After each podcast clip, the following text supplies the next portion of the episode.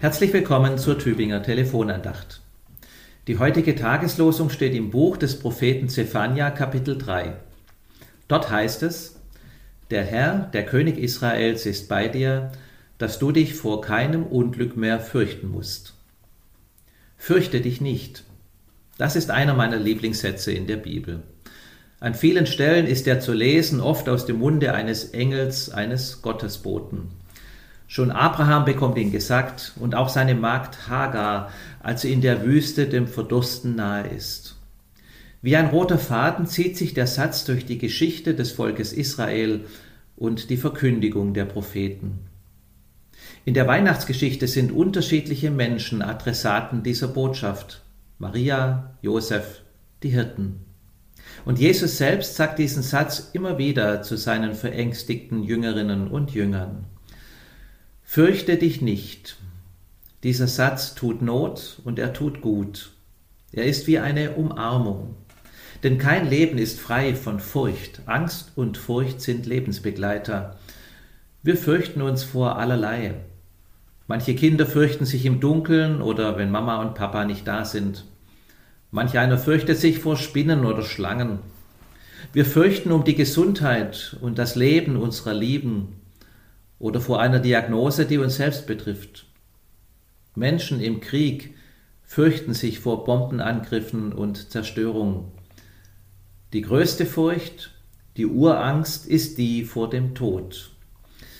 Fürchte dich nicht. Reicht dieser Satz, um die Furcht zu vertreiben? Kann ich die Angst, die ja als Gefühl tief aus dem Inneren kommt, mit einer Aufforderung beenden? Jesus weiß, dass das nicht geht. Ganz klar und direkt sagt er, in der Welt habt ihr Angst. Ja, so ist das. Die Furcht gehört zu unserem Leben, weil wir sterbliche, zerbrechliche Geschöpfe sind, weil unser Leben gefährdet ist. Ein Leben ohne Angst kann es nicht geben.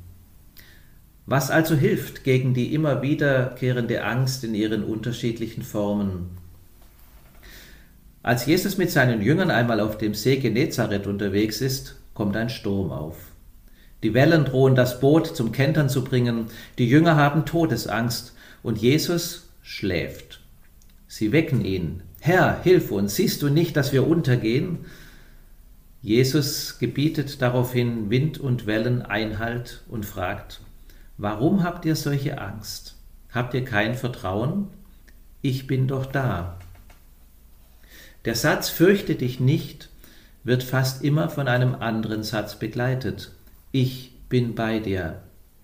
Wie ja auch in der Tageslosung.